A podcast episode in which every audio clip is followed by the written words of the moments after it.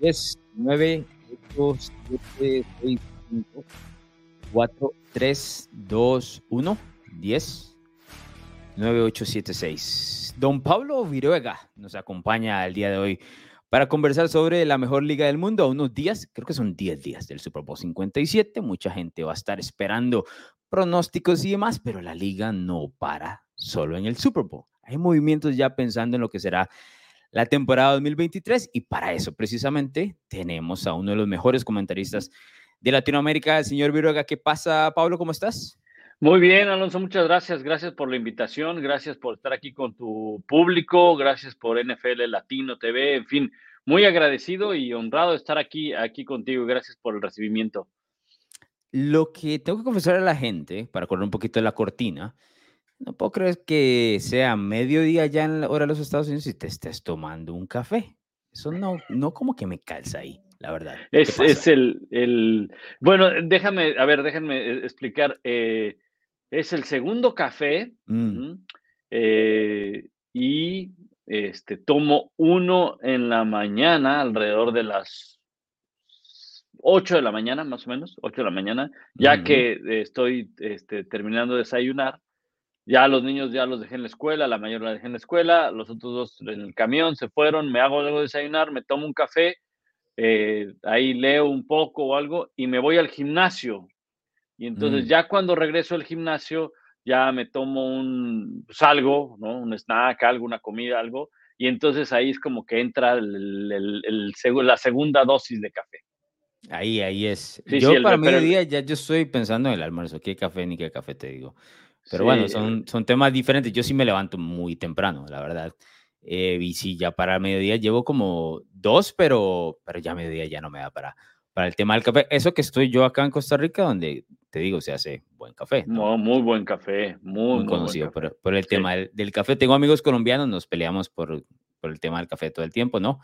Eh, pero bueno, don Pablo Viroga, te traemos para hablar de fútbol americano un poquito. Y esta semana existido varias noticias importantes. La verdad, eh, no puedo dejar de iniciar con el retiro de Tom Brady. Eh, básicamente, y no quiero extenderlo mucho porque sabemos que es el segundo, ¿no? Y ya le hicimos eh, todo el honor hace un año y como que repetirlo como que no, ¿no? Pero la pregunta es sencilla. Primero, ¿crees que ya ahora sí es definitivo este retiro? Sí, sí, sí, sí, sí lo es.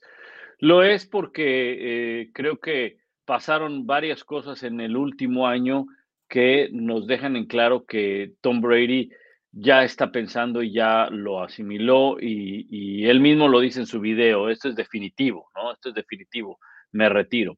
El tema familiar, independientemente de lo que haya pasado en su vida personal con el divorcio, ya desde antes, incluso desde antes de, de esta separación que tuvo con la hoy su ex esposa, con Giselle, él manifestaba que quería estar más tiempo con la familia, él, que, él quería estar más tiempo con sus hijos, eh, había dejado pasar años muy importantes y te empiezan a demandar más. Eh, otro punto es el hecho de que pues él es ya un empresario, de hecho ya era un empresario en el terreno de juego, y desde hace muchos años, porque estos tipos ganan millones de dólares al año, ganan muchísimo más que cualquier otra empresa en nuestros países en Latinoamérica o aquí mismo en los Estados Unidos. Entonces son empresas, son empresarios. Pero él ya tenía esta, toda esta línea de, que, que, está manejando hoy en día, ¿no? Y que se ve más involucrado en ella. Y eh, también por un tema de que termina su contrato en Tampa Bay, ya no hay más contrato, ya no hay este compromiso, si lo queremos llamar así. Eh, cumplió con la meta que se había eh, pactado de 45 años jugar en la, a los 45 años jugar en la NFL y yo creo que también el hecho de, a ver, me voy a quedar en, en, Tampa Bay, ¿qué hay en Tampa Bay? Voy a ir a otro equipo, ¿qué hay? ¿A dónde hay? O sea, la verdad es que a mí me sorprendía, por ejemplo, esa idea de que se va a ir a San Francisco.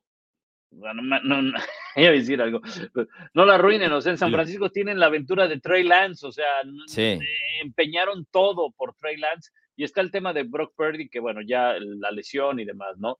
Y en los Raiders con Josh McDaniels, pues suena muy romántico, pero los Raiders no es un equipo que pueda competir y él tiene que llegar a equipos donde puede competir. Si ya estás en esa posición es porque tú te das el privilegio de escoger como lo hizo él, como lo hizo Peyton Manning, probablemente también Russell Wilson y demás. Entonces, eh, ya ya, ya, ya era su tiempo y creo que sí, este es, este es definitivo. Ahora, eh, dentro de la toma de decisión y todo lo que mencionaste, lo que ha pasado en el último año y demás, muchas de las especulaciones, además del tema de San Francisco, era que él volvía, ¿no? Casi que se daba por un hecho que volvía. Te digo, mucha gente, por lo menos los rumores decían, ¿te sorprendió que tomase esa decisión de...? No, no, es más, alguien me preguntó, eh, la verdad, no, sé, no sé eh, si fue en el podcast de NFL Live, la, la verdad no sé, pero, pero yo estaba seguro que él se iba a retirar. O sea, estaba, estaba seguro. ¿Pero qué te decía? Eh, todo esto, todo esto, mm. y sobre todo el, el, el, el, tema, el tema familiar. O sea, ellos, ellos llegan a la NFL en muchos de los casos siendo solteros, en muchos de los casos eh, se casan y empiezan a ser papás. Ahí está el tema de J.J. Watt, por ejemplo. El tema de J.J. Watt, o sea, él dice, oye, ya le di toda mi vida al fútbol americano, ahora quiero dedicarme a otras, a otras cosas y sobre todo la familia, la familia se ve muy sacrificada porque eh, pues, pues sí pierdes muchas cosas, dejas de, son años que no regresan con los niños y mira, te, lo digo por experiencia, te lo digo por experiencia y obviamente no es que yo me compare al tema de ellos. No, yo entiendo, pero el tema familiar es comparable, ¿no? El, el tema familiar es comparable, o sea, mira, te voy a poner un ejemplo personal, ajá, que no tiene nada que ver con el tema de Tom Brady, ni es una comparación, pero es, es eh, hacer el símil de los años que pierdes. Hubo un Super Bowl que yo me perdí, que fue el de Green Bay contra Pittsburgh, que se jugó en Dallas. Eh, y, y, no fui a ese Super Bowl porque mi mujer estaba embarazada, estábamos embarazados de mi hija, la, la, más pequeña, y según las fechas iban a ser eh, en la semana de finales de conferencia, pues llegó a la semana previa al Super, en esta semana en la que estamos ahora, previa al Super Bowl, y no nacía, y cayó en la semana del Super Bowl, y al momento que pasamos a la semana del Super Bowl en ESPN me dijeron, sabes qué, Pablo, olvídalo, tranquilo, no vas a ir, quédate con tu familia, y entonces llega un momento en el que dices, pues, sí, pero, eh, ok, no quieres dejar pasar la oportunidad de ir a un Super Bowl, pero también estar con la familia, llega un momento en que dices, claro, es la familia, ok, ya está, punto, ¿no? No, no hay vuelta de hoja, tengo que estar con, con, mi esposa. El tema fue para los siguientes años. Uno de mis jefes en ESPN me dijo, quédate con tu esposa, porque si el Super Bowl se sigue jugando en esta, en esta fecha, cada año te vas a perder el cumpleaños de, de, tu hija, porque vas a estar cubriendo el Super Bowl. Y los primeros seis años de mi hija, la pequeña, que por cierto, el día de hoy, un 2 de febrero, cumple años, está cumpliendo 12, los primeros seis no los pasé con ella el día de su cumpleaños. Teníamos que festejar o antes de que yo me fuera al Super Bowl o después. Wow. Y, y, hubo, un, hubo un, año en el que ella me dijo, papi, no vas a estar para el día de mi cumpleaños, ¿verdad? Y le digo, no. Mm. Y me dice, ¿por qué siempre te vas cuando es el día de mi cumpleaños? Entonces son de esas cosas que te pegan. Ahora imagínate a él que debe tener una agenda, yo creo que un poquito más ocupada que la de un servidor o que la tuya o que la mía. Pues entonces imagínate, ¿no? No, pero sí, tiene, tiene, tiene mucha razón, la verdad. Me pasó a mí en, en una situación similar para el 2010 con, con mi hijo, con, estaba yo rumbo para el medio que trabajaba en ese momento eh, para partir hacia Sudáfrica para el Mundial y, el, y mi hijo estaba por nacer y tuve que tomar una decisión de esas. Me perdí el Mundial, fui cuatro años después al de Brasil, pero le queda uno ese tema de que tiene que tomar decisiones de vida, ¿no? Claro. Y, y valorar eh, eh, lo que es la familia y no sé, jugar con ese tema de, del trabajo y demás. ¿Cómo se llama tu hija? Para decirle un feliz cumpleaños, carajos, ya que Rebeca. Rebeca. Feliz cumpleaños a Rebeca. 12 años, entonces yo tengo uno de 12 años también. Te digo, Pablo, se nos escapan, ¿eh? Se nos escapan. Y, es que eso no, eso ya no regresa. O sea, eso ya no regresa, ya, ya, ya no regresa. Entonces. Yo lo veo el mío y, y, se escapa, la verdad.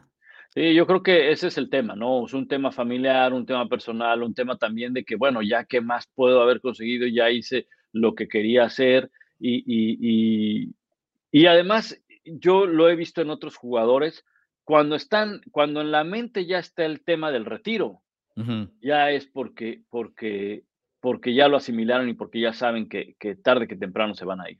No, y que se le quebraba la voz, viste, en el video que, que, envió estuvo eh, bastante complicado. Yo, yo, entiendo que ahora empieza una nueva vida para él, pero es prácticamente enterrar, ¿no? Eh, lo que ha sido durante 30 años, porque eso empieza desde niño, imagínate, ¿no? Es parte de tu personalidad, tu forma de vida, es, es, una decisión eh, bastante, bastante complicada. Me imagino que ahora, con el cambio de la semana número 18, 17 que tenemos ahora, con o los 17 partidos que tienen los equipos, el más beneficiado eres tú porque puedes pasar el cumpleaños de tu hija, ¿no? Exacto, exacto. El día que se movió el Super Bowl, fue lo que le dije a mi hija, le dije, ¿qué crees? Ahora voy a pasar los, los cumpleaños contigo. Me dice, ya no vamos a ir al Super Bowl. Y le digo, probablemente sí, pero, este, pero ya le expliqué, pero sí. de otra forma, de otra forma. Eh, Pablo, eh, pasemos eh, la página. Sean Payton a Denver, ¿sorpresa o no? No, yo creo que no. Yo creo que este fue una buena decisión. cualquiera de los otros equipos que, que pudiera haber tomado a, a, a Sean Payton eh, no, era, no, le, no le presentaban oportunidades de, de, ganar en un corto plazo y sobre todo con la combinación de tener un buen coreback, un coreback al cual le puede sacar todavía mucho jugo y al cual puede elevar su nivel tomando en cuenta lo que vimos el año pasado que fue bastante malo, tanto de Wilson como de los Broncos de Denver como del propio Hackett. Eh, había otras opciones, pues no las sabemos, muchos creen que, estaba el tema de Dallas. Eh, el tema es que Dallas jamás le habló a Sean Payton. O sea, nunca le habló a Sean Payton. Entonces, ¿Era pues, mero rumor? Pues era, era, era rumor. Mira, según lo que, lo que yo leí de insiders de ESPN, es que ellos tenían información de que Dallas en esta pretemporada, en este momento, o sea, nunca le habló a Sean Payton. Ellos tenían clara la idea de que Mike McCarthy seguiría siendo eh, su entrenador en jefe. Entonces, pues él no se puede eh, quedar sentado esperando para ver si le habla Dallas o no, cuando tiene otras ofertas ahí, cuando creo que la de Denver es una, es una buena oferta. ¿Y qué tanto de cierto era la conversación un poco ahí? Por menos las especulaciones de que Los Ángeles lo valoró por un par de días, qué sé yo, después de la eliminación. Los Chargers, ¿no? Los Chargers. Eh, si no mal recuerdo, fueron Dallas y los Chargers, equipos que no le, que, no le hablaron, ¿no? Eh, yo creo que los Chargers quedó muy claro que no iban a sacar al coach. Eso es tema de, otra, de otra conversación también, la continuidad de Staley o no. Al momento de que, de que le dieron las gracias a Lombardi, al coordinador ofensivo, creo que quedó más que manifiesto de que, bueno, este, que, estoy de acuerdo, o sea, la coordinación ofensiva dejó mucho que desear en los Chargers, ¿no? Entonces fue así como que un primer aviso para el propio Stadi, ¿no? De que, hey, mira, ahora vas a ser el coordinador, pero si no te aplicas, probablemente el, año el próximo año seas tú, ¿no? Entonces, eh, yo no, no, no, no sé, la verdad no creo. que Tenía información de que dos equipos no le habían hablado. Uno de ellos era Dallas y el otro me parece que eran los Chargers, pero no estoy, no estoy seguro. De los que, de los que tenían entrenador, de que sonaban para cambiar, ninguno le habló. ¿eh? Sí, sí, eso, eso también yo eh, escuché. Ahora, tengo esta, esta consulta. ¿Crees que Sean Payton vale todo el revuelo que se hizo alrededor de él como entrenador en jefe o que tal vez está sobrevalorando su presencia en una franquicia como necesitada de coach, ¿no? y éxito como en este caso de los Broncos. Puede ser una combinación de todo, ¿no? Ante la alta demanda de, triunfos de una franquicia, buscas a alguien que está, eh, que no tiene trabajo, que está buscando trabajo, que desea regresar y que llegó a tener éxito con una franquicia que, bueno, la franquicia de Nueva Orleans era la franquicia, o sea, si tú hablabas de franquicias perdedoras en los Estados Unidos, lo primero que te venía a la mente era Nueva Orleans, los Clippers en la NBA, o sea... Eh, ¿Te cuando los ponían como los Aints? Eh, sí, y, las bolsas de papel encima, ¿no? De los eh, aficionados. ellos fueron los que sacaron las bolsas de papel, exactamente. Y hay una anécdota, por ejemplo, del Superdome. Esta nadie me la cuenta. Esa anécdota yo la escuché de muy pequeño en un viaje que hicimos, un viaje familiar. Eh, yo habré tenido unos 12, 14 años, no, no, no me acuerdo, no me acuerdo exactamente, pero me acuerdo muy bien que fuimos a Nueva Orleans, mi papá nos llevó a Nueva Orleans y en todos los estadios y en la mayoría de los estadios de los Estados Unidos hay tours, Entonces fuimos en diciembre cuando la temporada pues terminaba en diciembre, ¿no? Entonces ya los Saints ya, ya no tenían este partido de postemporada, ¿no? Nunca pasaban. Y me acuerdo que mi papá nos dijo, hey, pues vamos, no hay partido de fútbol americano para ir y pues, pues vamos a, un tour. Sí, vamos. Y entonces tomamos un tour y nos llevaron y conocimos el estadio y, en fin. Y esto se los dejo de tarea para cuando vean el próximo, o métanse ahora, ahorita métanse a internet y, vean una foto de las gradas del Superdome. Y van a ver que son, probablemente lo sigan teniendo, son asientos de diferentes colores. Y el dueño en aquel entonces de Nueva Orleans dijo, hay que ponerlos de diferentes colores porque como nadie nos viene a ver, cuando la televisión pase su toma, pues va a pensar que va a haber mucha gente, ¿no? Pues entonces, a ese grado, era, a ese grado, y les digo, esa anécdota nos las contaron en el tour, eso se me quedó muy grabado, porque eran malísimos. O sea, ahí mismo te estaban vendiendo esa idea. Ahí mismo te estaban ellos, saben que somos tan malos que tenemos que mejorar esto para que la gente crea que hay, que viene público a vernos. Yo, mira, de cuando eran pequeños de los Santos, lo, más que recuerdo era Archie Manning. Archie Manning, El, papá de del Peyton, y de Eli, que era un fenómeno. Lo que pasa es que pues, nunca pudo salir de ahí porque no había las condiciones como las hay hoy, hoy en día de agencia libre. No, y, Pero, tuvo suerte de que no lo mataron con esa línea ofensiva que le dieron. Sí, sí. Pero eh, bueno, Sean Payton, volviendo al punto, logró levantar esa franquicia con un coreback que hay que recordar que venía desechado de, San Diego. Y no fue por el tema de la lesión, ¿eh? No, o sea, ya San Diego le había puesto el ultimátum a Drew Brees cuando seleccionaron a Philip Rivers. Seleccionaron a Philip Rivers, ahí estaba Philip Rivers, se lesionó el, hombro y pues vas para afuera, ¿no? Eh, eh, es un caso relativamente similar a, siendo Drew Brees mucho más joven, ¿no? Pero recordarás cuando los Kansas City Chiefs eligen a Mahomes, tienen a Alex Smith, ¿no? o el mismo Alex Smith con Colin Kaepernick, ¿no? El, equipo está tratando de elevar esa parte eh, o esa profundidad o esa posición particularmente.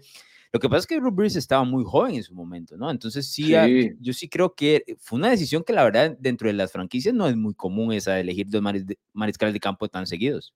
No, no, no, no. Este, bueno, acaba de pasar con Arizona, pero esto se dio porque cambiaron al coach, ¿no? Correcto. Que, eh, que cambiaron al coach y trajo una idea nueva y por cierto el coach ya le dieron las gracias y Arizona sigue buscando un, un Está en Tailandia, por cierto, por si andabas con el pendiente, ¿verdad? ¿No? Exacto. No creo que la esté pasando muy mal. No, pero, eh, pero sí, no, no, no, no, no era muy común. Incluso en el libro de, de Drew Brees lo, lo comenta y habla de, de lo mal que la pasó este, precisamente, mira, acá está, de lo mal que la pasó en, eh, cuando le avisaron, cuando le avisaron que, que tenía que... No me este, todo ahí, Pablo. No, ya, ya se cayó, fíjate, es que mira, tengo aquí mi, mi, placa. Ah, mira, ¿tú no te trajiste una de estas? No, no. ¿Eh? Me traje millones de historias, ¿eh? Y una de las historias que me traje fue que me volví con los dos brazos porque casi pierde uno. No me digas eh, por qué. Mira, se me este quedó prensado en un... Sí. Es muy bueno. Lo, tengo, lo tengo. Se me quedó prensado en un... Em, ¿En qué? En un elevador, brother. Y viste que los elevadores de, las, de allá en, en, Brasil no eran como los más modernos, dependiendo de los eh, edificios. Y sí, se me, quedó, se me quedó pegado. un par de amigos me rescataron porque si no tuviese que escribir el resto de mi vida con una mano, nada más. Oye, qué, qué fuerte estuvo eso. Bueno, tengo historias de este historias, brother, pero... No, este, este, este, me lo trajeron. Yo no, yo no fui a Brasil. Yo no fui a mm. Brasil. El único mundial que tengo en mi haber es el de Corea, ¿eh? aunque no lo crean.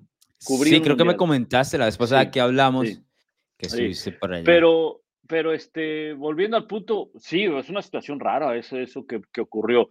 Y creo que con, con eh, para regresar a, lo de Broncos y Sean Payton, creo que eh, hay una, más allá del tema, del tema fútbol, porque la, ofensiva y lo que puede hacer Sean Payton y el esquema y bla, bla, bla, tienen una muy buena defensiva, también hay que, hay que comentarlo, pero yo creo que también es una especie de, no quiero llamarle de revancha de Sean Payton ni de revancha de, de Russell Wilson, pero sí de, de, cuidar el prestigio. O sea, los dos saben que tienen que sacar buenos resultados. Por lo que tú comentas, Alonso, todo lo que entregó el equipo de los Broncos, todo lo que hubo alrededor de una contratación de Sean Payton, de que tantos equipos lo buscaban y lo querían y demás, eh, y, tiene un prestigio. Y Russell Wilson pues tratará de mantener lo que, o recuperar lo que en algún momento ganó. Sí, es, es, eh, es, una historia muy interesante para mí, la verdad, eh, porque la gente que ha crecido en los últimos 15 años viendo la NFL, creo que apuntas bien, tiene esa idea tal vez no equivocada, pero muy reciente de lo que son los Saints exitosos con Peyton, pero esa no era la realidad de, de la franquicia. Y yo creo que llega un tipo que va a ponerle mucho orden Ah, y a veces se necesita básicamente, lo escribía yo, de hecho este artículo para la gente que nos escucha está en narrativax.com, hay unas dos mil palabras sobre los Broncos y el tema de, de, Sean Payton, lo escribía yo que a veces necesitas básicamente un adulto eh, en, la franquicia, ¿no? Que fue una situación similar a la que le pasó a Jacksonville con Doug Peterson, ¿no? Llega un adulto, ordena básicamente todo, pone las situaciones en su lugar con disciplina y inmediatamente florecen los resultados porque el talento existía. Yo creo que Denver tiene una situación similar aquí con el tema Peyton. Para mí, desde que él está en New Orleans, desde su primera llegada, el primer año, eh, llegar a la final de la Nacional, aquella que pierde con los Bears, te, recordarás, eh, pone no solo al equipo en el mapa, sino que él se establece como uno de los que podríamos decir cinco mejores coaches de la liga durante todo ese periodo. Me parece que eso es lo que está contratando en este caso de Broncos. Sí, sí, de acuerdo, de acuerdo, completamente. Yo creo que eh, eh, en algún momento eh, Russell Wilson ha de, haber, haber, dicho con Hackett, y ¿qué está pasando aquí? ¿No? O sea, yo no estaba acostumbrado a ver esto. porque además, fíjate lo que son las cosas. Russell Wilson, digo, no le quiero echar toda la, culpa a Hackett, tiene responsabilidad. Russell Wilson la tiene también, como todo el equipo de los Broncos. Pero sí, por varios momentos se notó esa inexperiencia de, de, Hackett como entrenador en jefe, nunca la había tenido, obviamente, en la NFL. Y Russell Wilson, cuando llega a la NFL, lo toma uno de los coaches más experimentados en fútbol americano de NFL colegial, como es Pete Carroll. Entonces, eh, yo creo que sí fue un cambio bien, bien brusco para, para Russell Wilson, y ahora va a tener la oportunidad de estar al lado de un, de un gran entrenador y además un hombre que tiene una gran capacidad para acoplar sistemas de acuerdo a los elementos que tiene en su, roster.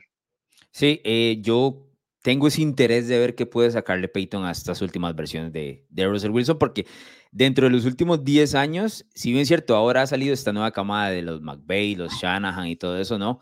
Eh, los que se hablaban como estos tipos de mente brillante a nivel ofensivo, Sean Payton siempre estaba en el top de la lista, ¿no? Sí, claro.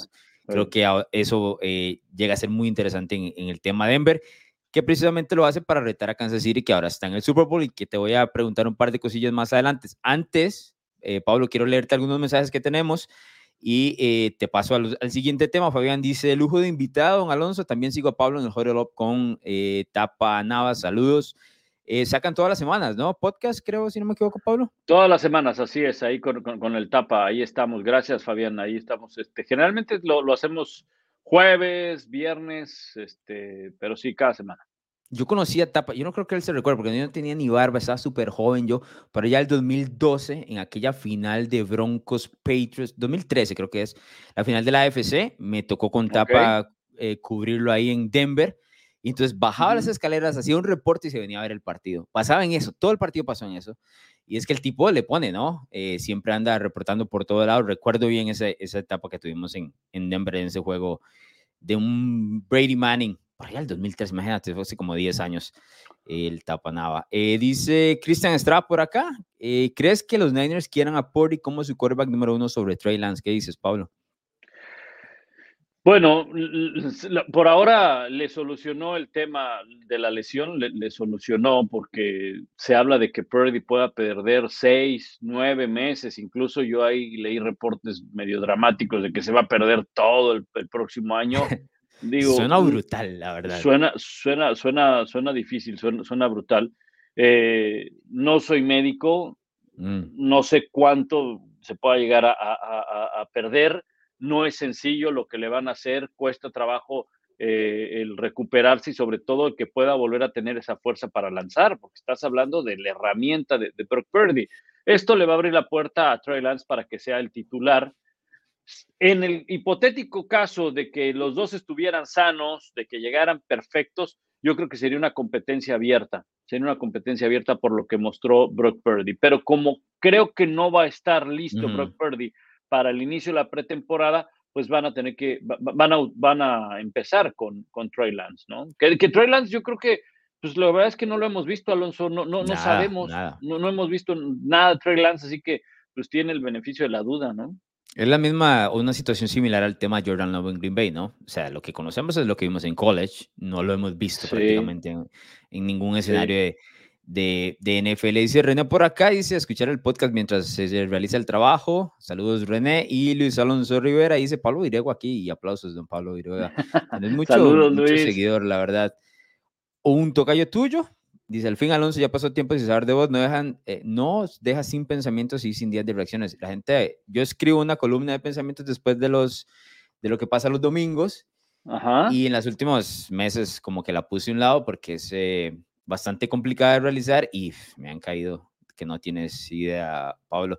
Eduardo dice, por aquí empezar a ver empecé a ver la NFL en el Super Bowl 36, me enamoré de Brady y hoy se nos va pero me quedo con todo lo mejor que viví en este deporte y conocí gracias a él. Eh, Cabe dice por acá, se sobrepagó por Peyton, por Peyton. Creo que los Broncos están arriesgando su futuro. Si no funciona, pueden ser años negros en Denver. El tema es que desde el 50 no llegan a playoff. Tienen que hacer algo así, ¿no, Pablo? O sea, ya en algún momento tienes que reaccionar. No, y, y si quieres si quieres estar en la pelea primero de una división muy competitiva, donde pues ahí está Kansas City, ¿no? Y, los Chargers, un equipo que se metió a la, a la postemporada.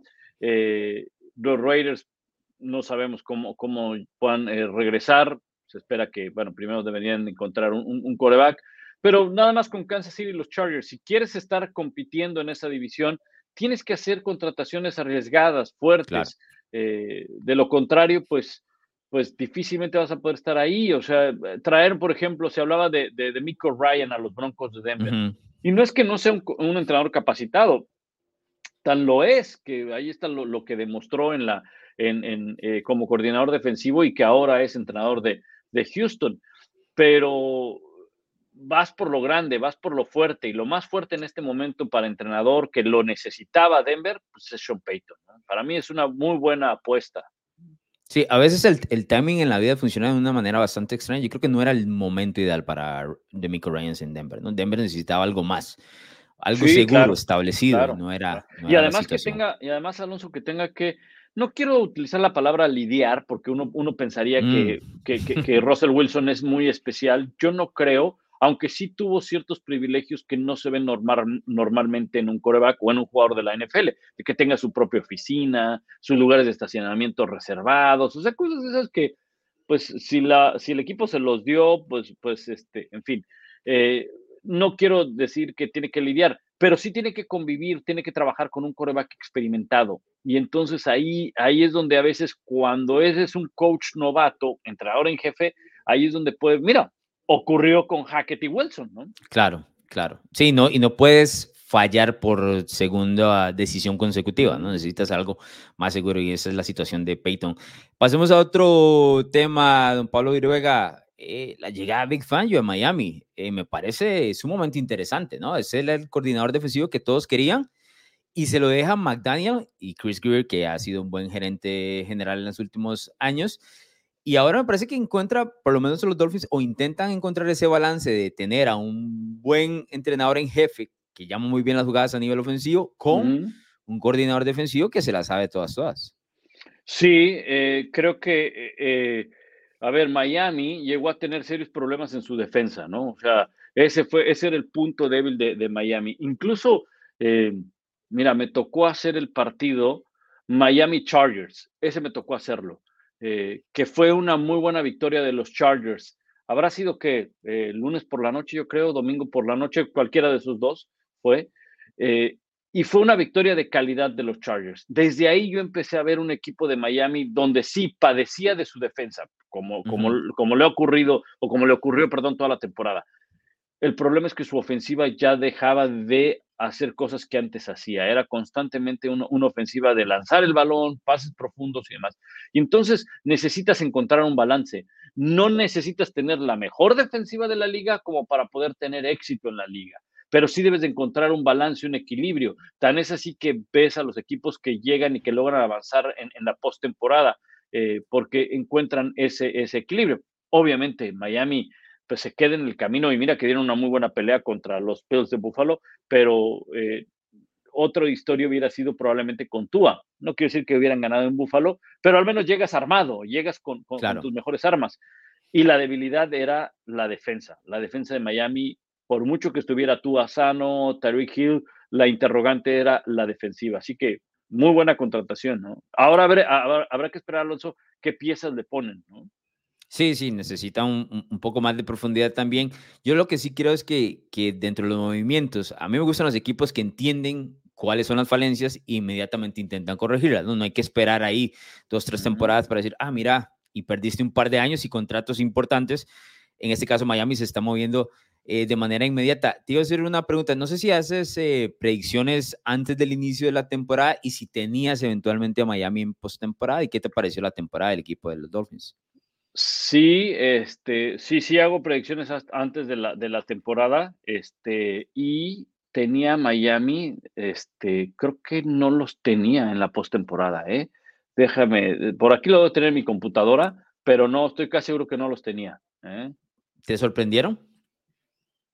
Me sorprendió, este, sí, sí, sí, sí, sí, sí, porque, este, eh, te voy a decir, había dudas con respecto a Tua. Realmente a Tua tampoco no lo habíamos visto mucho de manera continua. O sea, no le habían dado esa oportunidad, no lo habían soltado, si quieres. a mí la, impresión que, que me dio Brian Flores por un momento es, híjole, el partido se me complicó, saca tú a mete a Ryan Fitzpatrick. De claro, claro. Una ocasión que, que, sucedió eso. Al 2020 eh, fue todo ese, ese escenario, ¿no? Que fue el año Ese escenario, exacto. Y yo creo que Flores también lo trató en algún momento con, con pinzas, ¿no? Como para no, que no se le fuera diluyendo la posibilidad de, de que él creciera, pero sí creo que era un tema de que, a ver, no confiaba mucho en, en, en tú, en soltarlo. Y McDaniel, al contrario, eh, creo que sí le puso la mayoría de la carne en el asador, la verdad.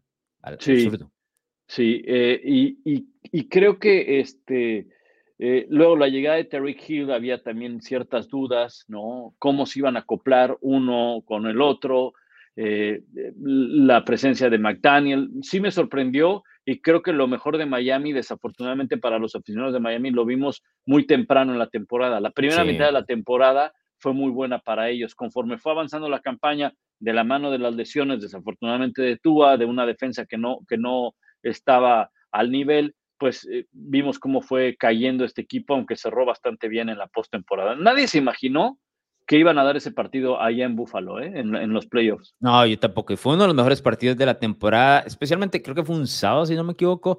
Fue un sábado. El ambiente, el ambiente en Buffalo tremendo, la nieve al final, estábamos en época de Navidad, fue de lo mejor de lo mejor, ¿no? Y yo creo que eso, dime. Ajá, perdón, este, no, es que ya encontré los, los, los pronósticos, ya los encontré. Y no, no tenía... ¿Qué llevabas en la AFC? En la AFC, este, tenía a los Bills como campeones de la división, tenía Cincinnati, campeones de la división, Bills, Cincinnati, Indianapolis, no me diga nada, ¿ok? No, yo este, también, tranquilo. Este, y Kansas City, ¿ok? Y como comodines tenía Baltimore, Tennessee y Chargers. Ah, no estuvo tan mal, ¿no? Eh, no, es más, si, si, me dejas compartirlos, aquí está. Y tengo los del Tapa también, si los quieres ventanear. ¿eh? Dale. Dale, no hay, no hay problema. Mira, a ver, ¿se ven o no? Sí, sí, ya te los, los lo puedo poner aquí. Míralo ahí. Ahí se ve. Ahí está, ¿no? Así era, así era como yo los tenía, mira. Así era. Ah, eh. yo, o sea, eso, los de arriba, los eh, campeones eh, divisionales. Campeones ajá, los, de arriba. Los comodines. Los comodines, exacto. Filadelfia. de la FC Sur y nadie con Jacksonville. No, lo de Jacksonville fue tremendo, la verdad. No, lo de Jacksonville sí fue, fue tremendo. Y mira, wow, tenía Pablo, llevabas a Detroit, carajo. Estuviste a nada ahí. Tenía, tenía, tenía a, Detroit. Esa es la mejor predicción que hiciste en, en todas estas, aunque no la hayas, aunque no la hayas pegado al final. Cerca se quedaron cerca. Y los Rams, yo creo que todos les compramos a los Rams, ¿no? Y claro. una de las decepciones, ¿no? Pero si vas tres, cuatro meses atrás, este, no tiene sentido lo que les pasó, ¿no? En, el hecho de decir, bueno, fueron lesiones y demás, pero usualmente el campeón responde. Ok, puede que no gane el, Super Bowl otra vez, pero responde.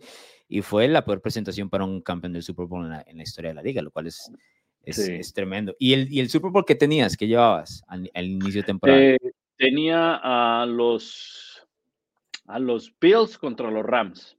Mm, ok, veías a los Rams de vuelta. Te dejaron muy decepcionado, entonces. Muy decepcionado. Y tenía como campeón a los Bills, fíjate. Ya, ah, la mayoría teníamos a, llevamos a Búfalo. Ahí es cuando a mí no me encanta, te digo. Cuando veo que todo el mundo te, llevamos lo mismo, y esto no va a pasar.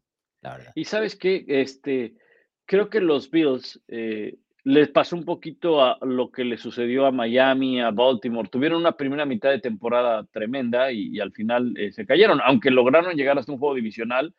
Pero empezando la, la, la, postemporada, incluso yo armé el bracket ahí de, de, la NFL que hacen y demás. Y me quedé con los Bills porque dije, bueno, aposté por ellos al inicio de la temporada, pero sí veía más fuerte, incluso a Cincinnati por arriba de Kansas City. ¿eh? Sí, yo también, yo también, la verdad te digo. Eh, Nada más para hacer una consulta sobre ese partido Cincinnati y, Kansas City, que ha sido relativamente polémico de arriba para abajo, pero no quiero entrar en el, tema de los árbitros y demás, ya se ha hablado lo suficiente, ya han pasado varios días, más que todo por la situación del último drive de Joe Burrow, porque existía este aura sobre Burrow, existe todavía, ¿no? De que es uno de los mejores mariscales de campo de la NFL, que está creciendo, que el tipo no se quiebra ante la presión. Toda esta mitología que, que nos gusta hablar y vender, ¿no? Porque para esto los deportes es un tema eh, muy relativo en ese sentido. ¿Te decepcionó que no pudiese poner ese último drive para ganar el partido? ¿O cómo lo ves? No, no, no, no, no, porque este, el problema que, que ocurrió en ese encuentro eh, fue que no tuvo la protección durante todo el partido. Y de hecho, ese último drive acaba siendo precisamente capturado por eh, Chris Jones. En una maniobra defensiva muy, muy buena por parte de Kansas City. De hecho, creo que el error viene desde el planteamiento de la jugada o al menos en la formación. Dejaron hombre a hombre al tackle derecho con Chris Jones, cuando generalmente habían estado poniendo, después de en el primer cuarto fueron cuatro capturas. Sí, cuando arreglaron. Cuando arreglaron. Y, y, y, entonces lo que hicieron fue ponerle más protección, hombres en el backfield, el ala cerrada y luego el win, o el corredor que le ayudaba al tackle. En esa jugada nadie le ayuda al tackle derecho.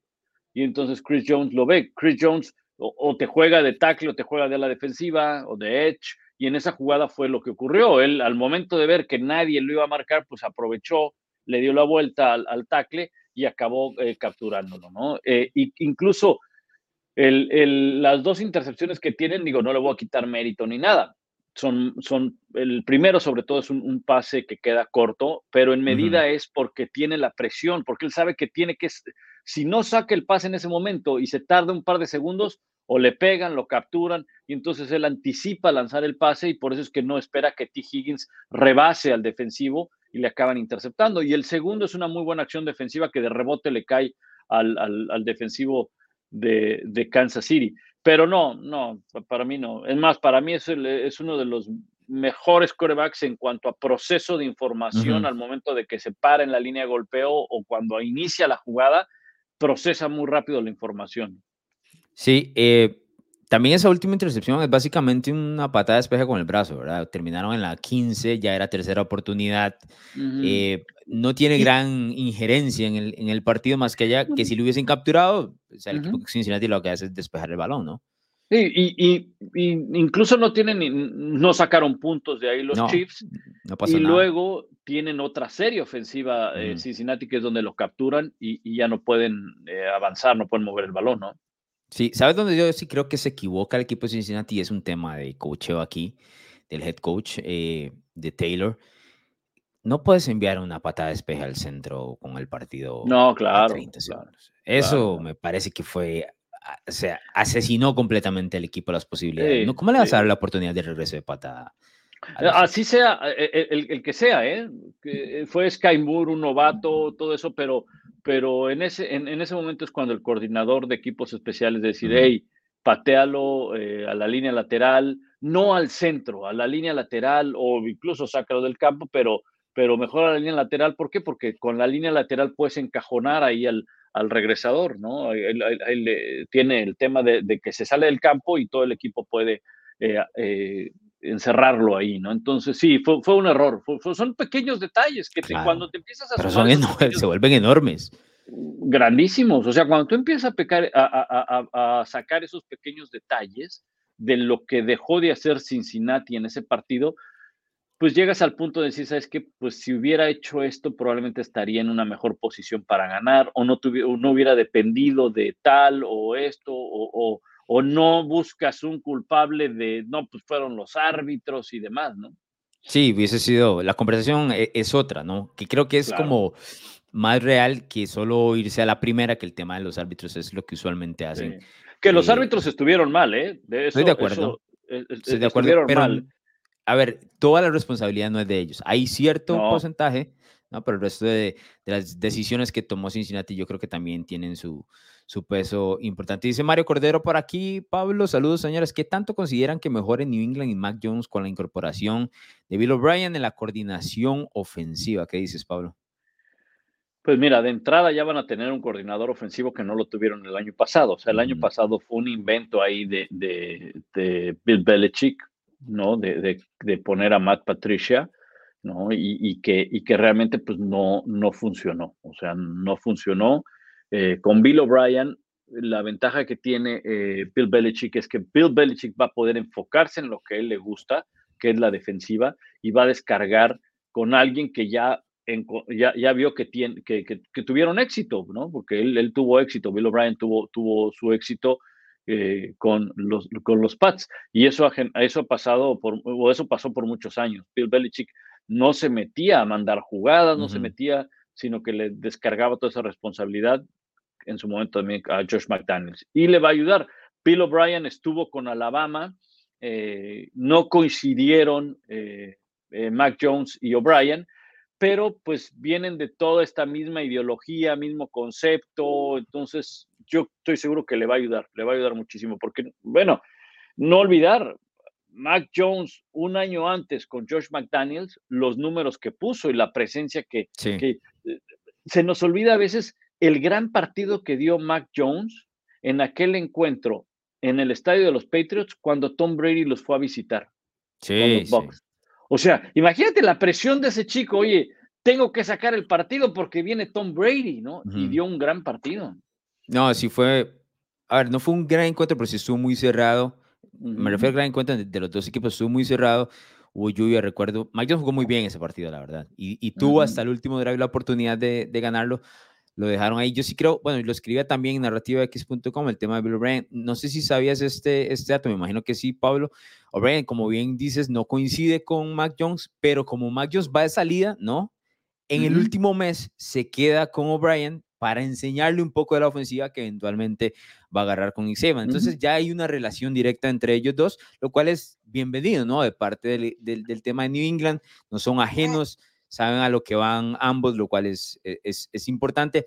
Ahora, yo no tomaría tampoco mucho de lo hecho por O'Brien en Alabama, puesto que Alabama pues tiene la ventaja a nivel ofensivo defensivo sobre el 90-95% de los equipos de colegial, ¿no? O sea, siempre estás en un pareo favorable. Aquí es una situación más eh, real de lo que veremos eh, con el tema O'Brien y, y, Mac Jones. Va a ser interesante. Eh, yo discutía con, bueno, no discutía, conversaba con Sebastián Martínez, ¿no? Fíjense, el gran Sebas. El gran Sebas me decía, no, yo a New England, la verdad es que me parecen los equipos más aburridos de... Y para mí es aburrido, pero la franquicia me parece interesante, ¿qué te voy a decir? Sí, sí, sí. E, es, es, aburrido porque, porque no tiene jugadores espectaculares a la ofensiva. Es algo que va a tener que buscar y va a tener que trabajar.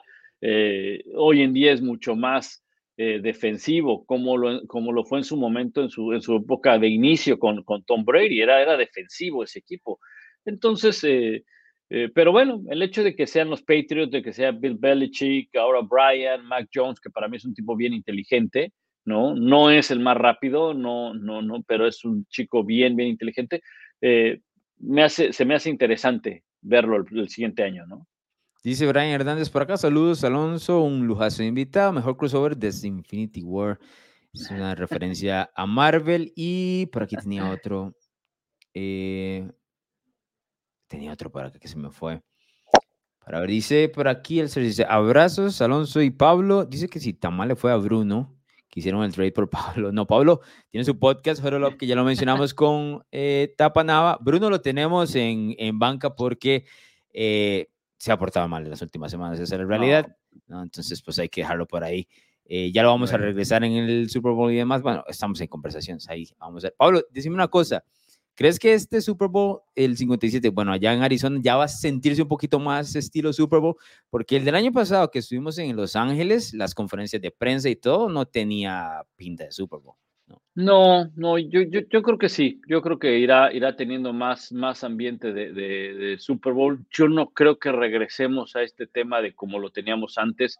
Eh, de hecho, no he revisado si va a haber Opening Night. No, no, sí, va a haber Opening Night. Sí va, sí va, a haber Opening Night. Lunes empieza, creo que los Eagles y luego los Chiefs. Ok, sí. Eh, entonces, eh, yo creo que yo creo que sí, irá, irá, empezando a tomar más forma, más, más y más forma, porque además es un tema que, bueno, el Opening Night es, un tema que le deja dinero a la, liga. Claro, claro. Eh, le, deja, yo recuerdo el primer Opening Night que hubo, que no fue Opening Night, era todavía le llamaban... Eh, el Media Day era. El Media Day. El primero que hubo que, abrí, que abrieron las puertas al bueno, no, no abrieron las puertas al público, le cobraron al público. Eh, sí, sí, en la, en la NFL no te regala, pero este, entonces, eh, pero los boletos eran súper baratos, eran súper baratos, creo que estaban en 20 dólares, una cosa así. Y por ahí me enteré, fue en Indianápolis, que había reventa de hasta más de 150 dólares por entrar a Media Day. Y yo me, yo me preguntaba, decía, oye, ¿quién paga más de 150 dólares por sentarte a escuchar, a, hablar a los jugadores, no? porque no era opening night como ahora lo conocemos, este, pues todo el show, y, no, no, era un media day normal, tranquilo, ¿no? Como antes se hacía en el. No, yo lo que creo que es cuando la gente paga por eso es porque tiene a los jugadores relativamente cerca, la verdad, ¿no? Lo más cercano que puedes tenerlo. Relativamente, relativamente. Sí. Que, que ese debe ser la, la, alusión, ¿no? De poder ver, por ejemplo, a Mahomes ahí pasando a unos cuantos metros, qué sé yo, sí. Brown, los tienes, los tienes medio cerca, Alonso, porque medio. acuérdate que, que, acuérdate que son, generalmente son en, en, no es no es en el estadio del Super Bowl, generalmente es en una arena de, estas arenas de usos múltiples donde juegan basquetbol, o en Houston lo hicieron en el, en el campo de los Astros, en el estadio de los Astros. Eh, entonces, pues no les queda tan cerca, ¿no? Eh, pero, pero pues sí, como tú dices, a lo mejor sobre todo quizá para la gente que vive en la ciudad del, sede del Super Bowl, dice, bueno, a ver, no puedo ir, no puedo ir al, estadio, ¿no? Es más, incluso el día de ayer me llegaba un email de eh, los boletos y bla, bla, bla, que por cierto, ¿eh? El promedio de boleto del Super Bowl, o sea, el costo promedio del boleto es de 7,400 dólares. promedio, promedio, ¿ok?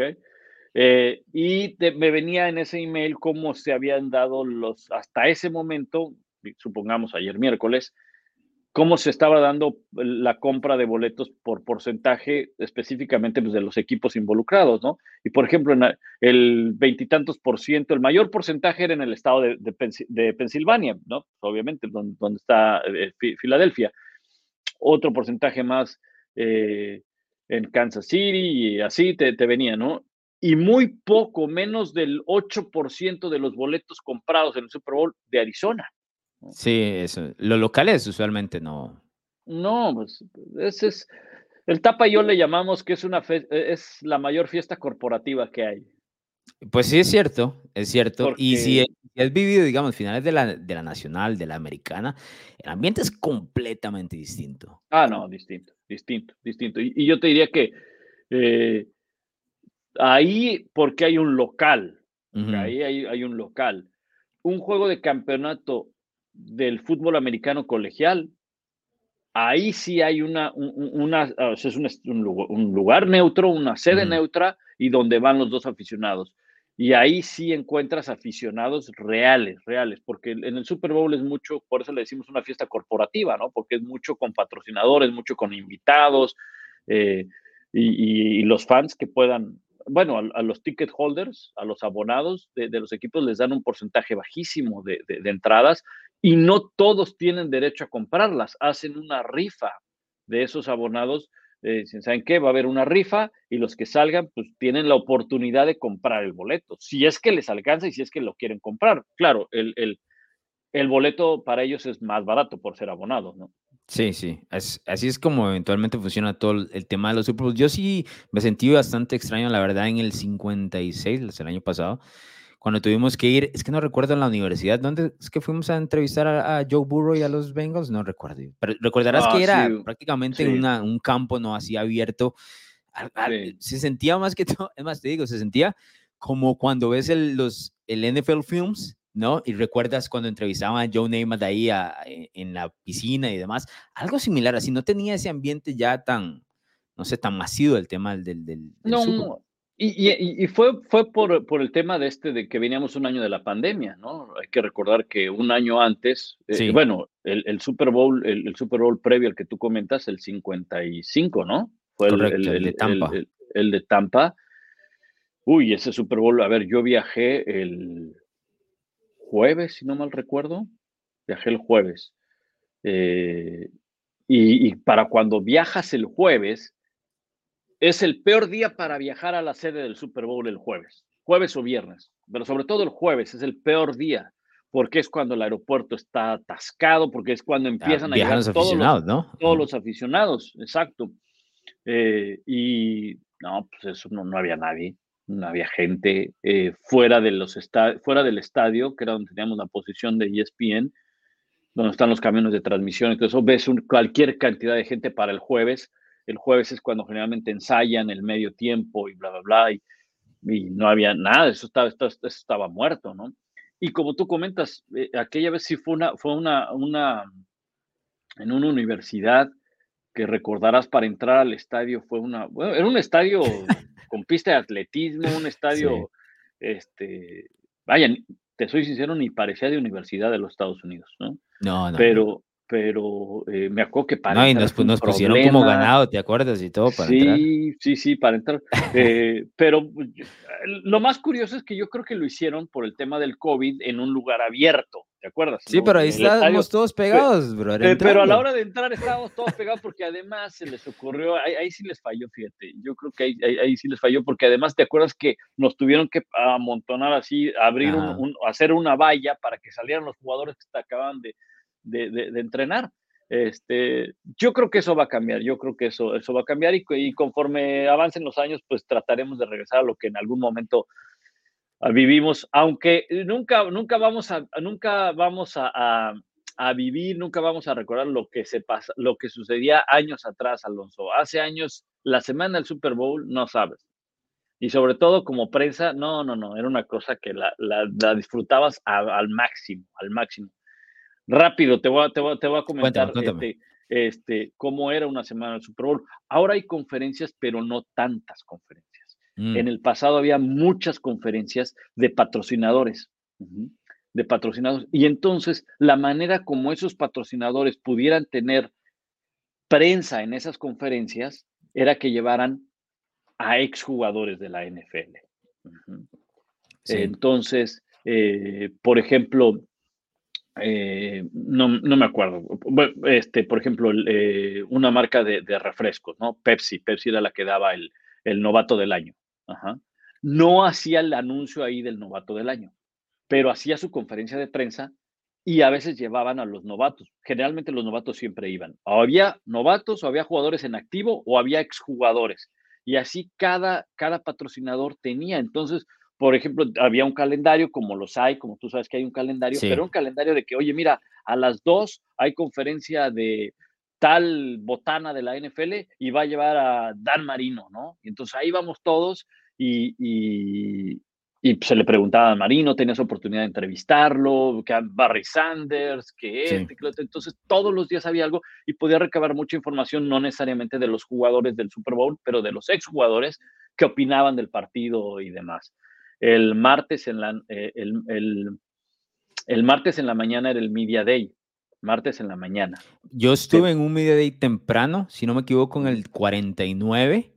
Ajá. Y que era aquel de Marshall Lynch, ¿te acordarás? Del, sí, ah, sí, que el que no habló. ajá, porque me penaliza. Y eso fue un martes en la mañana también. Eh, antes, antes, en el pasado, la NFL lo tenía súper estructurado y no lo cambiaba, ¿eh? El lunes los equipos llegaban o el domingo o el lunes, ¿ok? Ellos escogían qué, día. Y entonces llegaban, daban conferencia de prensa en sus hoteles. Una pequeña del coach y unos cuantos jugadores. Nada más porque acaban de llegar.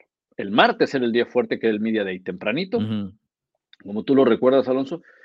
Primero una conferencia, se iban los jugadores y nos daban de desayunar, era la mejor parte, ¿no? Nos daban de desayunar a todos, un buen desayuno, y regresábamos para la otra conferencia. Y alrededor de las 12, ¡pum!, ya estabas fuera. Ya no había nada más ese día. Pero ese día, el martes en la noche, en la, en la tarde, 7, 8 de la noche, había una enorme recepción cuando Budweiser era patrocinador de la NFL. Enorme, enorme, enorme, así, pero eh, una cosa, y entonces pues había comida, obviamente cerveza, ¿no? Y todos los días había una recepción en la noche, todos los días. El miércoles sigue habiendo, el comité organizador arma una, una organiza una recepción, una fiesta, ese sigue siendo. El jueves eh, había una de la NFL internacional. Y entonces, eh, pues obviamente íbamos, ¿no? Todos ahí. Y el viernes, el viernes, eh, creo que el viernes ya no había nada. Y el sábado muy temprano había un, desayuno para anunciar los del Salón de la Fama. El sábado se anunciaba, el sábado en la mañana. Y luego el domingo, previo al partido, eso era con invitación. A veces te daban, a veces no. Había un buffet, un desayuno, ajá, donde te daban una gorra o te daban algo previo al partido. Desayunabas, ok, pum, pum, pum, en uno de los tres oficiales y ya luego te ibas al partido. Y luego después del partido había una recepción también enorme con invitación donde te daban este, una copa grabada con el logo del Super Bowl. Esa, no, ¿cómo han cambiado las cosas, Pablo? esa la tengo, esa la tengo allá, allá arriba. Este, eh, logré tener una, una, colección hasta que se acabó. El presupuesto se acabó también en la NFL, ¿eh? porque nos dejaron, dejaron de hacer todas esas recepciones. E incluso, no sabes, la, eh, eh, portafolios del Super Bowl nos regalaban a la prensa. En fin, era, era, era, otra, era otra historia. Y para los que les gustaba meterle cucharadas, había, había, había barra libre en la sala de prensa, imagínate eso. Barra libre todo el día en la sala de prensa. Entonces, ya te imaginarás, al otro día leían el periódico con unas faltas de ortografía. Ya te iba a decir, no, salían las columnas sin tilde y carajo y todo lo sí, demás. No, no, no, sí, sí. De repente un espacio así en blanco, ¿no? ¿Qué pasó aquí? En el 53 fue el que yo recuerdo, 53 fue en Atlanta, si no me equivoco. Llegó ahí a la sala de prensa, llegó Dan Marino a dar unas, unos cocos, unas pipas con el loguito de, del de Miami que seguía al siguiente año. Recuerdo eso. Y ese mismo Super Bowl, eh, que si no me equivoco fue el segundo año Patrick Mahomes, Mahomes llegó a dar como una conferencia con All Spice y el tipo nos daba, Mahomes nos dio como desodorantes y eso, súper extraño, ¿no? Pero ya en los últimos años, obviamente, por el tema de la pandemia y demás, no. Y el tema del presupuesto que mencionas, ya, ya ha sido cortado por la liga en muchas. Sí, ya, ya se, dejaron de hacer todas esas recepciones y todas esas conferencias de prensa, se dejaron de hacer ya desde hace, desde hace varios años. Y mucho cambió también, ¿sabes qué? Con el tema del 9-11. En 9-11 cambió incluso también el tema de las acreditaciones, eh, mucho, mucho cambio ahí. Pero sí era, era una semana de, la verdad es que era, era, era, intensa, era, era, era, muy padre, la verdad, porque además todo ocurría en la sala de prensa, todo ocurría ahí en la sala de prensa. Eh, ahora está el tema del Radio Road, que ese siempre se, que ese siempre se ha hecho, ¿verdad? Y este, incluso una vez me acuerdo, fíjate, este también fue, fue en el Super Bowl que se jugó en Atlanta, aquel de los Rams contra Tennessee. ah, bueno, el, otro, el primero, el, 99. sí, sí, sí, el 99. Estábamos en, en, la, un frío tremendo, ¿no? O sea, días antes del Super Bowl. Y no me acuerdo quién iba a pelear. Había una pelea muy buena de box el sábado por la noche.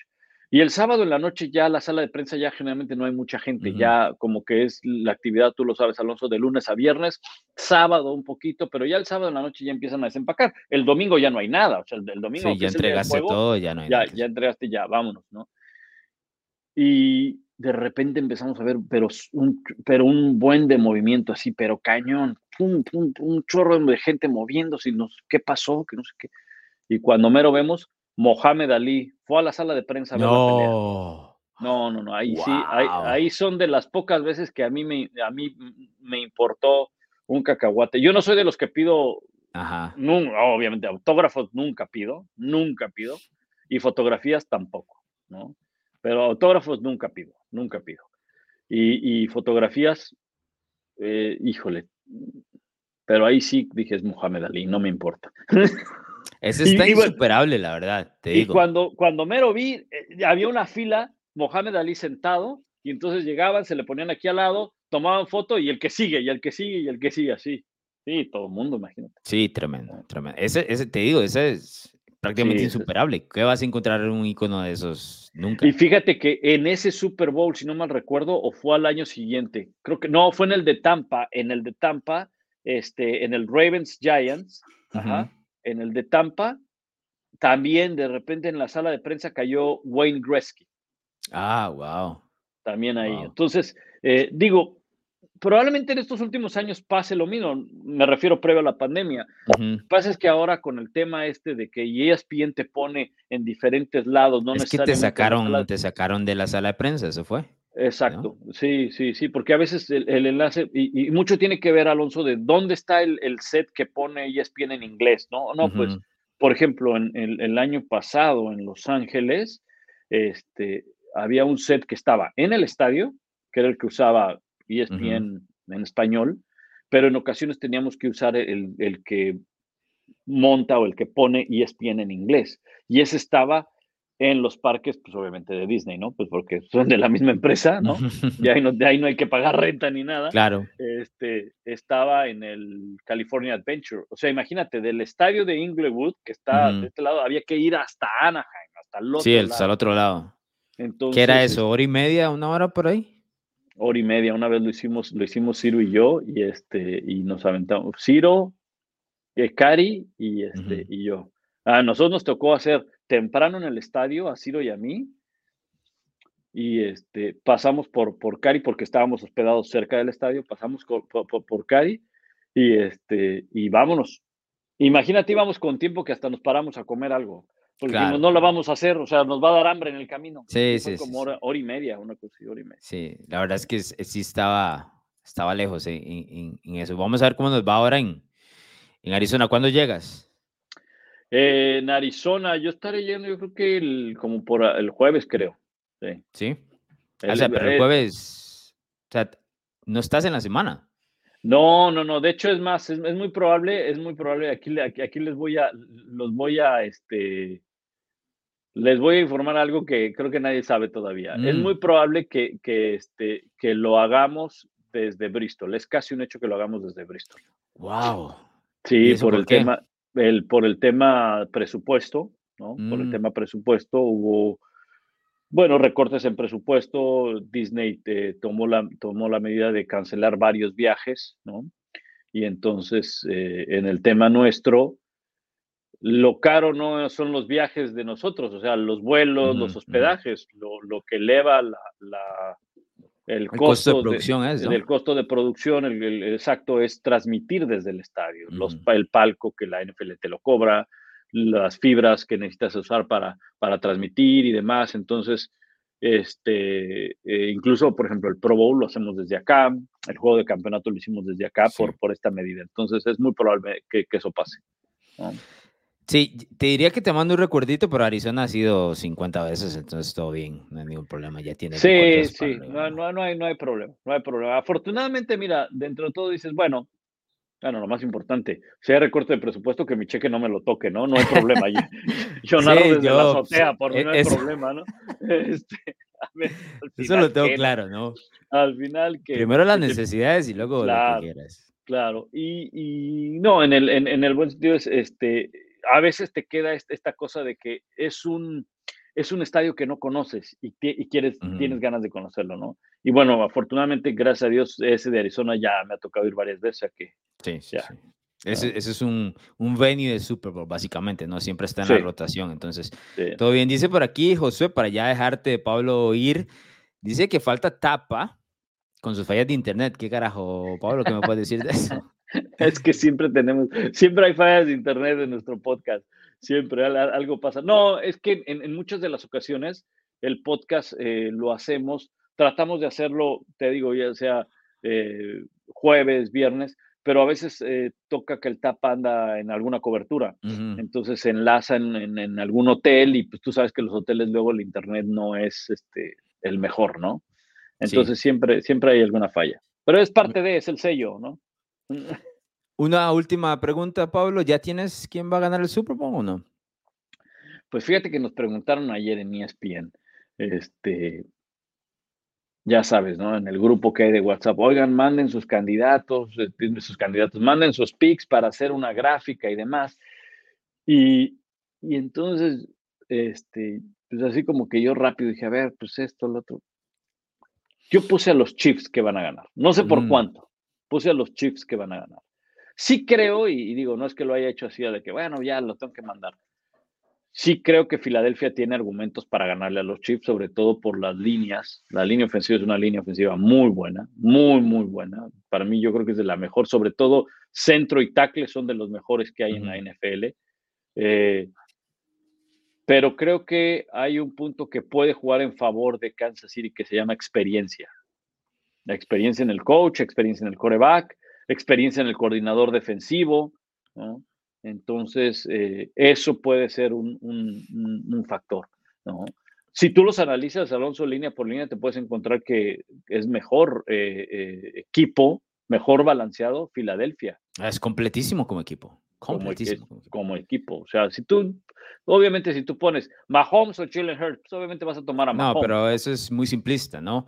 Aunque, aunque a veces cuando los comparas, curiosamente terminas en, en esa eh, conclusión, ¿no? ¿Quién te va a marcar la diferencia? Y entonces confías más en eventualmente en el tema eh, Mahomes sobre Jalen Hurts, la experiencia, ese es el tercer Super Bowl de, de, ellos, o por lo menos de este grupo de Kansas City, ¿no? Y demás, Filadelfia. Hay algunos que quedan del 52, pero no son muchos tampoco. Eh, yo sí creo que Filadelfia es más completo. Pero hay un detalle que me llama la atención de, del equipo de los Eagles. Ellos no jugaron muchos partidos cerrados, Pablo, este año, te digo. Sí, no. De esos de una posesión y así no tienen muchos. Y eso, y, a ver, a Kansas City no lo vas a, no lo vas a que a reventar en el Super Bowl, más allá de lo que ya sucedió en el 55, que tienen la circunstancia de la línea ofensiva, va a ser un partido cerrado. Sí, debe ser cerrado, debe, ser cerrado. Eh, incluso, pues ustedes vieron las apuestas, salió primero Kansas City y luego Ahora creo que están con dos puntos, ¿no? Filadelfia, me parece. Una, una cosa así. Uno y medio o dos, anda, dependiendo. Uno y medio y dos. Entonces, e, es, es, un juego, es un juego cerrado. Es un juego cerrado porque son dos estilos de juego de cierta manera diferentes, ¿no? Eh, eh, pero sí creo que, que, en, un, en un eventual partido que pueda estar cerrado, yo confío más en Patrick Mahomes. Eso es, es que eso es, exactamente. Porque eh, uno ya te ha demostrado, no necesariamente en un Super Bowl, sino en varios partidos, que bajo presión te puede contar. Mira lo que acaba de hacer ahora contra Cincinnati, con, o sea, sin, sin un tobillo, lo que hizo, sin receptores abiertos, lo que hizo. Entonces, eh, entonces ese, es, ese, es, ese, es, mi punto, si le quieren llamar de inflexión hacia, hacia Kansas City. Pero yo creo que si alguien pone argumentos sobre la mesa de, Filadelfia, o sea, los puedo comprar. Es un equipo que nadie te regala nada en la NFL, ¿no? Yo no creo este tema de que es que ha tenido un calendario fácil. Cuando yo escucho eso, lo primero que se me viene a la mente es, entonces, ¿dónde está toda esta bonita letanía que decimos que la NFL es la liga más pareja, que la, la NFL es eh, de la más complicado ganar cada domingo, que no sabes qué puede llegar a ocurrir, que hay sorpresas. Y no dudo que así pase en la NFL, o sea, es una liga muy competitiva. Entonces, si creemos en ese argumento de que es una liga más de las más competitivas que hay en el mundo y bla, bla, bla, bla, bla, entonces cada partido debe tener peso independientemente de que sea contra el de mejor récord, el de mediano récord o el de peor récord, ¿no? Entonces, yo sí creo que es un equipo que tiene un gran mérito de estar ahí. Fue el más consistente durante todo el año, eso no hay duda. Pero vas contra el que ha sido el más consistente en los últimos años en postemporada, ¿no? Sí, en cuanto a pareo y a los equipos que están ahí del 1 al 10, ¿qué tan, qué, qué tan interesante ves este pareo del Super Bowl? Yo creo que eh, rayándole un 8-9, ¿eh? O sea, lo, veo, lo, sí, lo, lo, veo. Lo que pasa es que empiezas a encontrar ciertas ciertas, eh, eh, argumentos en un equipo. Por ejemplo, creo que eh, Filadelfia necesita controlar el reloj de juego y lo puede mm. hacer. Si no mal recuerdo, es el octavo equipo en, en tiempo de posesión en la NFL. Eh, entonces, eso te va a llevar a que tengas a Patrick Mahomes en la banca, ¿no? Una mejor, una defensiva más descansada. Obviamente, controlar el reloj de juego significa poner puntos en el marcador, ¿no? De nada sirve tener tiempo de posesión y, sacar goles de campo. No, drive largos con, con touchdown, si no, no hay como. O sea, con goles de campo difícilmente le vas a ganar a Patrick Mahomes. Necesitas concretarlos, ¿no? Entonces, eh, y lo puede hacer Filadelfia. Ahora, por el otro lado, tienes a una ofensiva. Filadelfia también lo es, es una ofensiva complicada por la manera como juega su ofensiva, con mucho son read, read option, RPOs, donde involucran mucho al coreback como corredor, pero también es un buen pasador. Y Kansas City es un equipo que eh, tú no sabes quién es el que te va a hacer daño.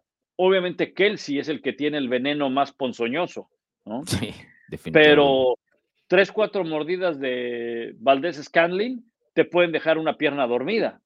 Y luego puede venir otro piquete de, de Pacheco y de Maquina. Pacheco se ha vuelto una amenaza en el último mes, tremendo. Entonces, cuando menos, cuando ya te diste cuenta, la víbora ya te mordió cinco veces y nada más puedes mover las manos, ¿no? Entonces, o sea, es, eh, con, con, Kansas City es, escoge tu veneno porque cualquiera te puede hacer daño.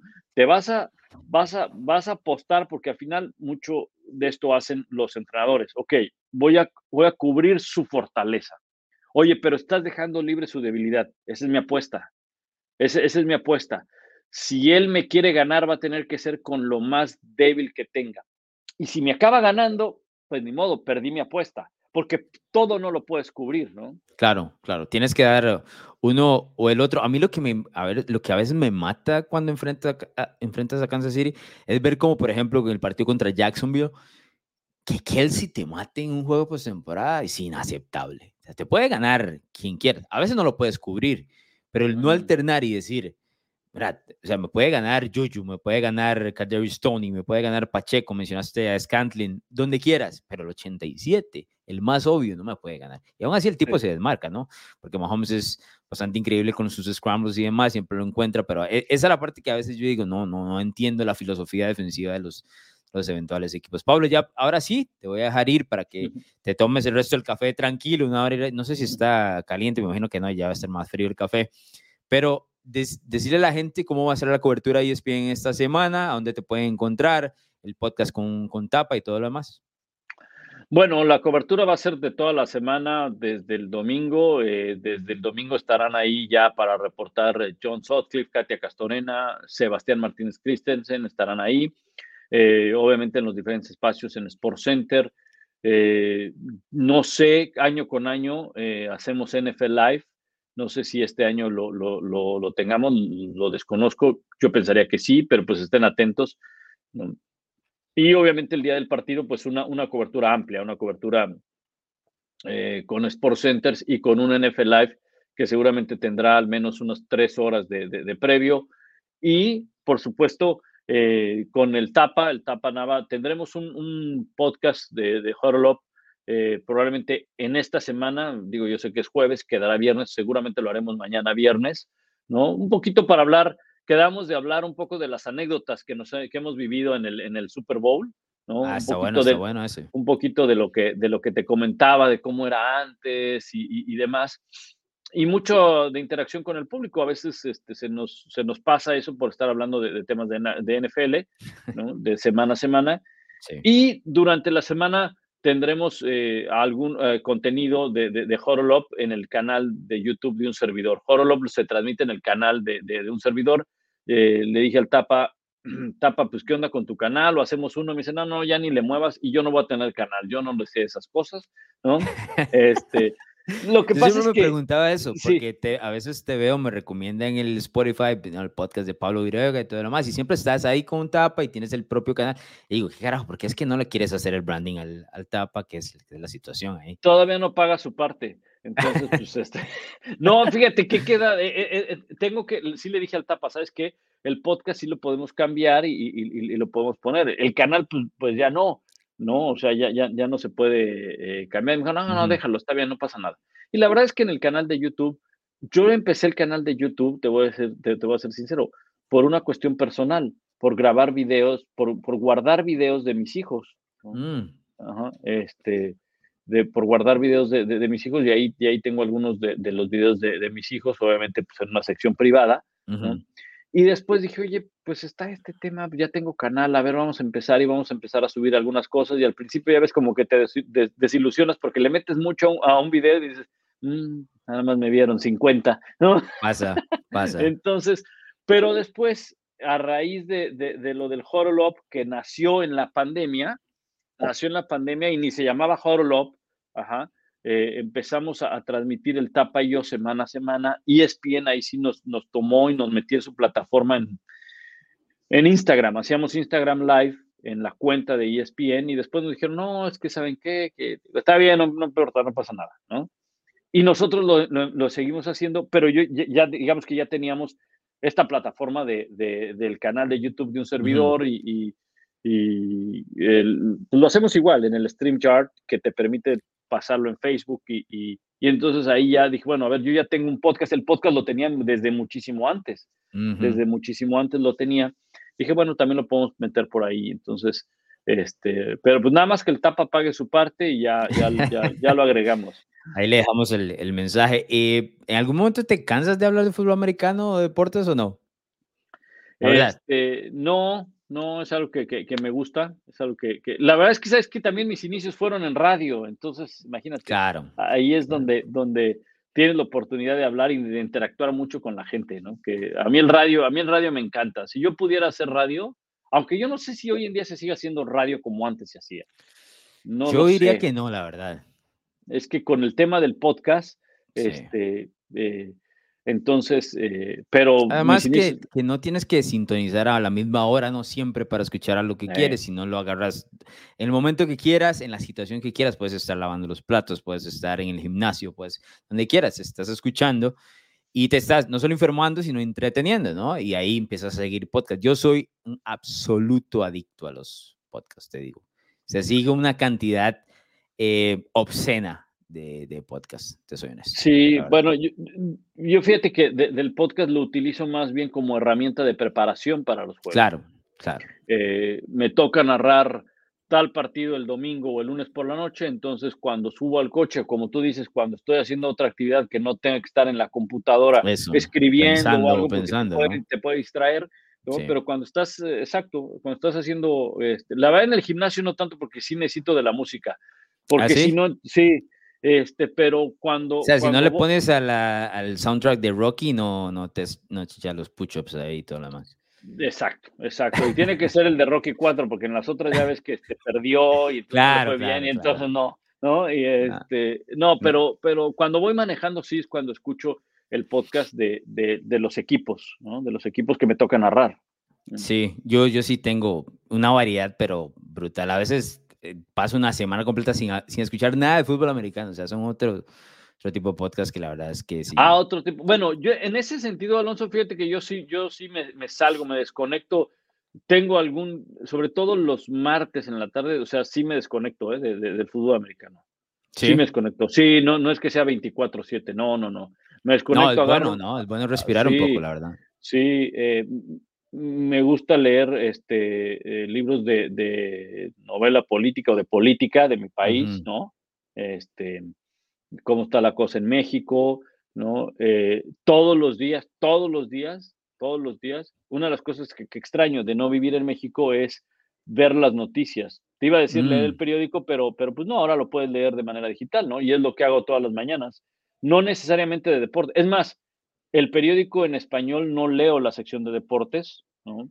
Porque pues vas a otras páginas donde hay más información de NFL, ¿no? O de la misma información que te manda No, y ahora todo es como más filtrado, ¿no? O sea, puedes filtrar los deportes que realmente te interesan, las claro, que realmente no tienes que recibir, no sé, la sección deportiva de, que usualmente veíamos antes en los años 90, 2000. Exacto.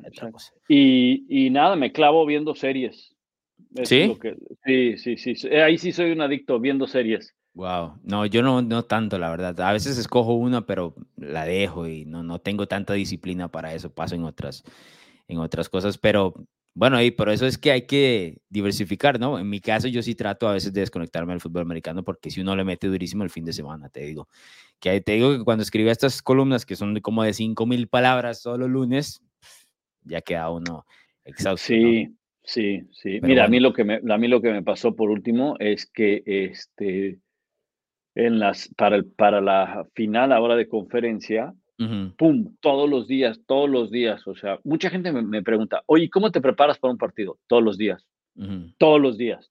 Me dice, todos los días, le digo, todos los días. Es más, ahorita ya ves que te dije, oye, me das cinco minutos en claro. que me un café. Estaba terminando de armar algo del juego, o sea, las alineaciones que armo y demás. Y si lo dejo a la mitad, luego no, no sé dónde, dónde, dónde. No, necesitas terminarlo, ¿no? Entonces, como que termino una parte y me falta todavía mucho, y entonces, bueno, ahí le sigo y, y demás, ¿no?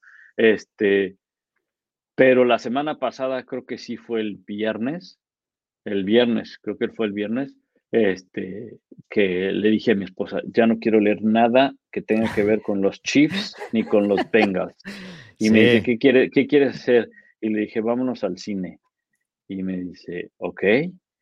Y por cierto, se la recomiendo, ¿eh? Vi una película de Tom Hanks, donde mm. sale una actriz mexicana, Mariana Treviño, muy buena la película. Se llama, este, en inglés se llama A Man, A Man Called Oro. Mm. Y en español, al menos en México, no sé en Costa Rica, pero en México le pusieron un vecino gruñón. Está, está, está, está, muy chistosa porque además, este... ¿Pero se relaciona así el título o no? Sí, un poco, un poco, sí, sí, sí, sí. Lo que pasa es que el, el, actor, bueno, Tom Hanks en la película se llama Otto. Entonces todo el mundo le dice, ¿Otto? No, no, Oro. Ah, Otto. Mm. No, Oro. Ajá, o sea, es, mm. eh, pero está bien chistosa la película porque esta actriz mexicana, pues obviamente la hace de latina en los Estados Unidos, ¿no? Entonces encuentras mucha similitud y todo eso. Y, y, lo mejor, lo mejor, lo mejor, lo mejor, no les voy a contar de la película, lo mejor es que, ¿sabes qué? Mezcla el inglés con el español. Y es, un, ah. es, un español mexicano con muchos, muchos eh, slangs mexicanos, ¿no? Y entonces mi mujer y yo estábamos, pero atacados de la risa. Y pues obviamente en, el cine nadie entendía, ¿no? O sea, nadie a entendía. Ver, yo, yo te voy a preguntar, necesito traductor para ir al, al, al, cine. ¿Por qué? Yo he estado en conversaciones en los Super Bowls, mesas rodeadas de mexicanos, porque es la mayoría de la prensa latina que va. Brother, no entiendo un carajo lo que están diciendo. Y es español. Te digo, o sea, pasan hablando aquí al frente mío, estamos hablando todos de lo mismo y yo tengo que desconectarme porque no entendí la mitad de la conversación. No, pero sí le, sí le vas a entender, sí le vas a entender, este, eh, porque son, no es, no es tan, tan mexicano el, el, slang, ajá, pero sí se entiende, o sea, sí, sí, sí le vas a entender, sí le vas a entender. Pero, este, pero muchas de las cosas que sacas son muy de, muy de mexicanos, ¿no? Este, eh, está estacionando el coche el marido, el marido es un, americano, y entonces, este, no sé cómo digan en Costa Rica, pero cuando le dice eh, que, que siga, siga moviendo el coche hacia atrás para meterlo en el cajón del estacionamiento, en México es, viene, viene, viene, viene, viene, viene, viene, viene, viene. Incluso a los que te ayudan en los estacionamientos en México, les dicen los viene, viene, por eso, porque viene, viene, viene, viene. Entonces, cuando lo empezamos a escuchar, pues te transporta, ¿no? Ahí a, tu país. Claro, yo recuerdo un, este, no sé si era un mame que había sucedido en una, cuando estuvo la Fórmula 1 en México, hubo uno de estos eh, coches que se quedaron como varados, no sé, ¿no? En la, en la Fórmula 1. Entonces lo van cargando y sale un mexicano, pues es que el, el humor mexicano, ¿no? Y además se traduce a toda Latinoamérica. Entonces el tipo se aventa aquí y le dice, hermano, este, enciéndolo en segunda, le hace, ¿no? Porque es el clásico humor mexicano y yo estaba muerto de la risa. Eso sí lo entendí. Ahora, si me dices 30 minutos con Arturo Carlos y Joshua Maya y esos, olvídate, nunca voy a entender un carajo, ¿no? Ahí no, no lo logro. Hay una, hay, una, hay una anécdota de una este, compañera nuestra en ESPN que trabaja para social media, ajá, y ella es mexicana de la Ciudad de México, del sur de la Ciudad de México, de donde yo soy, ¿ok? entonces, imagínate, conocemos eh, calles, nombres de cuadras, todo, claro. todo, todo. O sea, es el barrio de donde crecimos. Se casó con un peruano acá, acá, bueno, lo conoció aquí en ESPN y todo. Y a veces cuando estábamos en la cafetería de ESPN platicando, ¿no? empezamos ella y yo a hablar y él dice, Dios mío, ya van a empezar a hablar su mexicano del sur de la Ciudad de México que no entiendo ni un carajo. Dice. Brother, es que no se entiende, te digo. O sea, yo estaba ahí y yo, no puede ser esto el mismo español que yo conozco, o sea, esto es otro idioma. Y, y bueno, pero creo que, eso pasa. crecí escuchando televisión mexicana, o sea, mi mamá es fanática de la televisión mexicana y no, no, no conecta yo. Ahora, pero creo que eso, yo creo que eso, Alonso, debe pasar en todos lados, ¿no? En Costa Rica, debe tener, debe, eh, eh, en Colombia, en Argentina, en, todos lados, ¿no? Entonces, este, pero sí, en fin.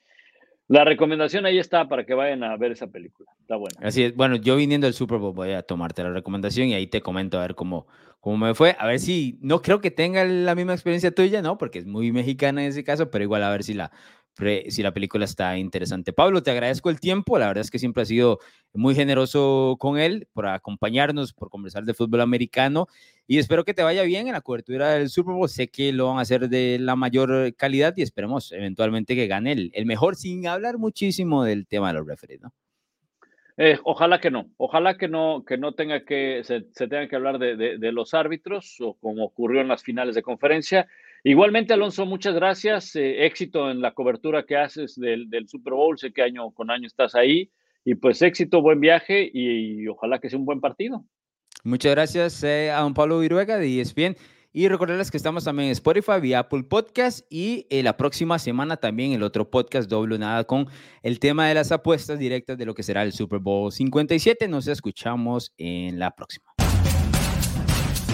¿Te gustan los deportes, la cultura pop y opiniones diferentes? Narrativa X tiene todo lo que buscas, columnas, pensamientos, estadísticas, historias y documentales de todos tus deportes favoritos y de cultura pop. Todo contado a través de la pluma de diversos autores, con puntos de vista únicos y de cualquier parte del mundo. No busques más, Narrativa X es tu casa. Síguenos en Twitter como arroba narrativa-x y visítanos en narrativax.com. Te esperamos.